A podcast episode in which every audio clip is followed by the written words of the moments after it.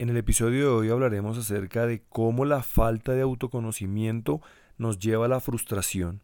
Al pretender que las cosas sean no como son, sino como nosotros queremos, y cómo este tipo de comportamiento nos lleva a tener muchos bloqueos mentales.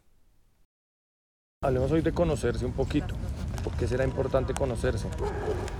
Resulta que van a haber unas 800 millones de cosas que no nos importan. Por ejemplo, ¿a quién le gusta el fútbol? ¿A quién no le importa?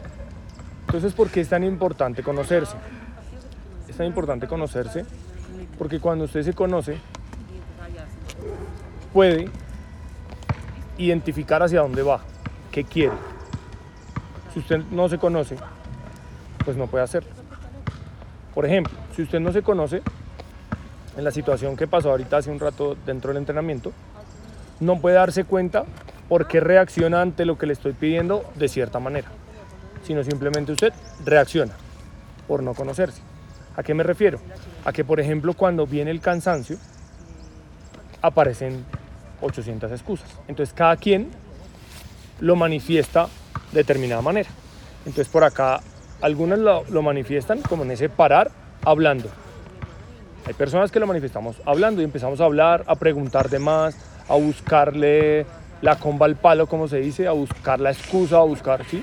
Otras bajan la cabeza y dicen, no, no puedo conmigo misma, estoy ya, que no puedo, profe, no más, no más, ¿sí? Otras se ponen de mal genio. Este profe otra vez, si veo, es que venga, es que no, es que sí, es que la cogió contra nosotras y es que, profe. Otras se ponen tristes, ¿sí? Entonces se empiezan a sentir atacadas y se empiezan a sentir como, no puedo más, esto, esto me sobrepasa. Otras cometen más errores, o sea, se desconcentran. La siguiente vez cometen más errores. Entonces cuando empezamos el juego ya caminaban, cometían malos pases, lo manifiestan de distintas maneras. Entonces, el tema es que así pensemos en que las cosas deberían ser de otra forma, las cosas finalmente son como son y la vida es como es. Usted puede sentarse acá y decir, no, es que ahorita en dos meses quiero que el presidente sea no sé quién. Lo que va a pasar es que no importa lo que usted quiera, va a terminar pasando lo que va a terminar pasando. Por eso mismo, indistintamente si decimos lo que digamos o hagamos lo que hagamos, funciona de cierta manera.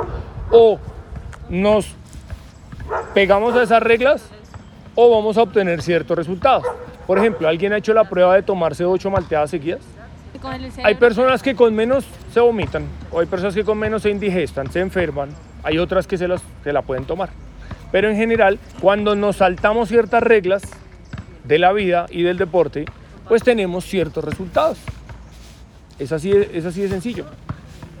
Ojo, independientemente que pensemos que eso no debería ser así. No, es que a mí me encantan las malteadas. Debería poder soportar tomarme 15. Pero no, el sistema digestivo tiene unas reglas. Y esas reglas están dadas por quien usted quiera. Si quiere puede imaginarse que las reglas se las inventó Dios, se las inventó el universo, se las inventó Alá, Buda, el que quiera. O nadie, o el mundo es como es. ¿Cómo, cómo, cómo? Lo de mucho de algo no es bueno. Bueno, un cierto balance. Eso. Eso, por ejemplo, chicas, eso es el cáncer. La reproducción celular es normal y necesaria. Si usted se cae, se raspa, necesita la reproducción celular para que eso se sane. Pero cuando eso pierde el balance y se sale de control, cáncer. Cuando esa reproducción se vuelve loca, eso es cáncer. Para poder tener ese balance necesitan conocerse. Porque en ese conocerse, y ese conocerse requiere una humildad tremenda. Porque quien no tiene esa humildad nunca se mira sino siempre está mirando, uy, es que fue no sé quién, uy, es que no soy yo, es que es el profe, es que no sé quién, es que es el clima, es que es el balón, como decían algunas, es que, no sé, la cancha, ¿verdad? Eso simplemente va a ser así y va a transformarse y va a cambiar en la medida que usted se conozca y que usted se acepte. Cuando usted empieza a aceptarse y empieza a conocerse, también todo cambia. Un último ejemplo, ustedes ya están 90% en una edad donde sus hormonas y su cuerpo ya está preparado para soportar esa intensidad.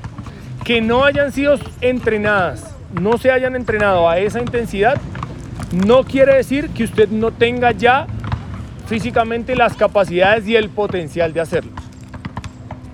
Dentro de esas capacidades, usted se puede quedar lamentando, se puede decir es que yo soy lenta, puede decir es que yo no puedo, eso lo escuché dos o tres veces hoy durante el entrenamiento, yo no puedo, no soy capaz, ¿sí? Pero eso en general no es verdad, porque hay otra niña en otro lugar, en otro parque, en otro coliseo, en otro país, en, en este mismo momento, con su misma edad, con su misma estatura, con, que probablemente diga, yo sí puedo y sí me voy a preparar a esa intensidad. Usted ahorita seguramente se siente amenazada, es lo normal del ser humano cuando, ¿sí? cuando usted se sale de ese balance, porque correr como corrimos nos saca de ese balance. El cuerpo se empieza a sentir cansado y usted empieza a experimentar un montón de cosas. Pensamientos, por ejemplo, miren, ahorita Sara se quedó mirándose la, uña, yo la vi. Ustedes empezaban a estirar, ella tenía el dedo acá, no sé en qué estaba pensando, por supuesto, pero estaba así.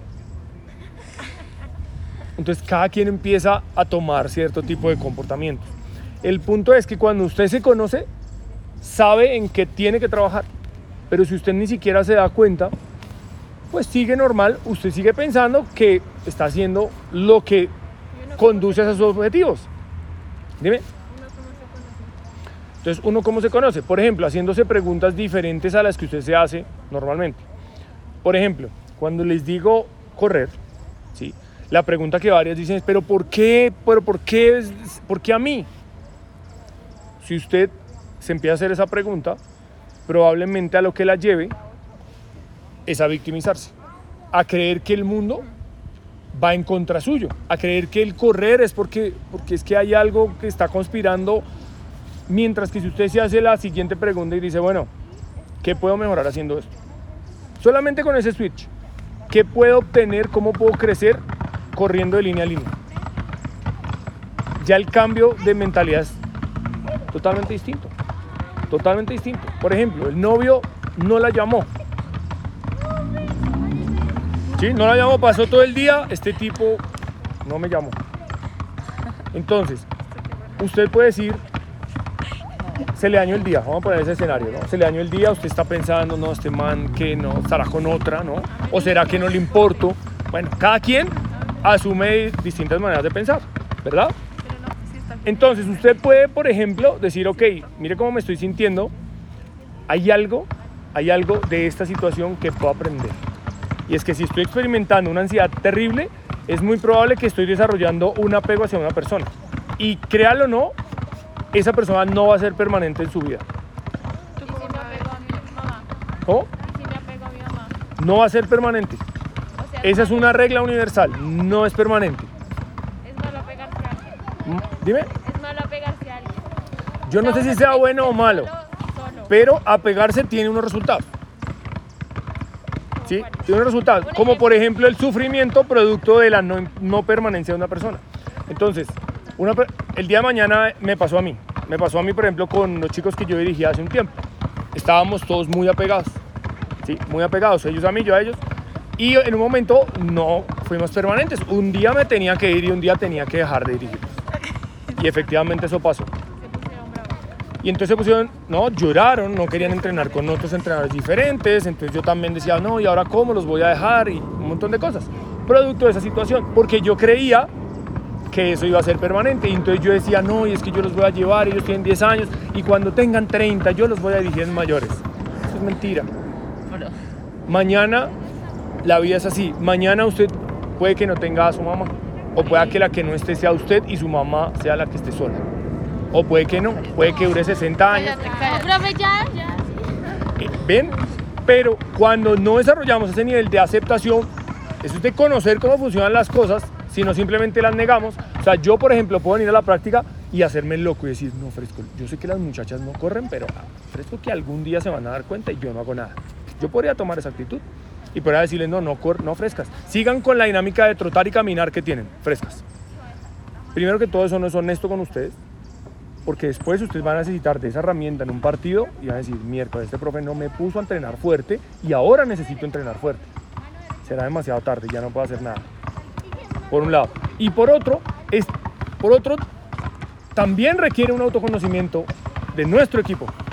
Como yo sé que ustedes no corren, tengo que ver cómo, hace, cómo corren. Yo podría ponerme a gritarlas y en todas las jugadas decirle corran, corran, corran, pero el día que yo no les diga corra, ustedes no corren, caminan. ¿Cuál es la evidencia más clara que tengo? Que en este momento ustedes no corren.